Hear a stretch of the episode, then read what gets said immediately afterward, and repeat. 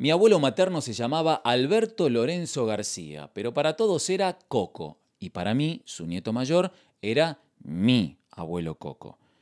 De chiquito me enseñó a jugar a la escoba de 15, a paletear en el parque de casa y a quererlo mucho.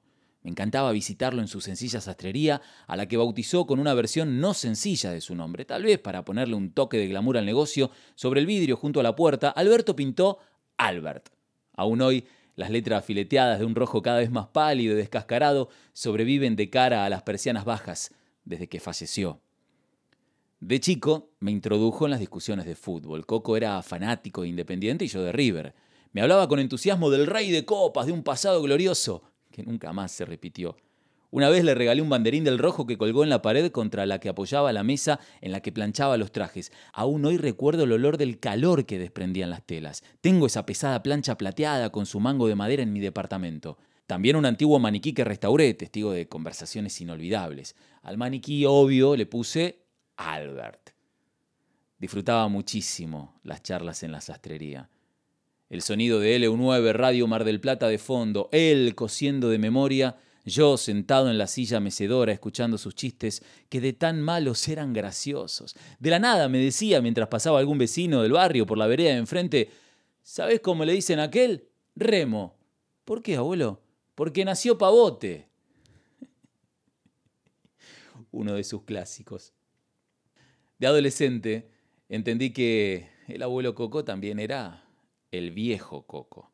La versión del viejo la respetaba, pero a medida que empecé a patear las calles me empezó a gustar cada vez menos. El viejo Coco era un poco autoritario. Sin eufemismos, el viejo Coco era bastante gorila.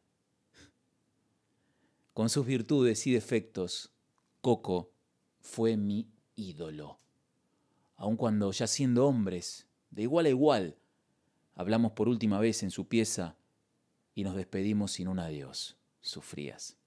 Y te sentaste sobre la cama. Sufrías. Ninguno lo mencionó porque los dos sabíamos que no te gustaba un carajo la situación. Bastó una mirada y decirnos que nos queríamos mucho. Siempre me hiciste sentir especial, siempre. Son muchísimas las anécdotas que tengo atesoradas con vos. Me quedo con una, de las primeras que recuerdo.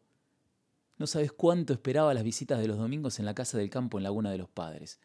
Tu llegada en el Renault a mi 8 con la abuela Irma era una fiesta. Por entonces teníamos un trato. Vos sabías que el monte de casa era mi reino. Yo sabía que el tuyo era la sastrería. A vos te interesaban de mi reino los coquitos de eucaliptos. A mí me interesaban de tu reino los caramelos que tenías en la lata de color azul.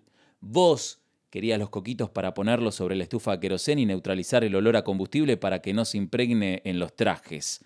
Yo quería los caramelos porque en el campo no había kioscos en las esquinas como en la ciudad.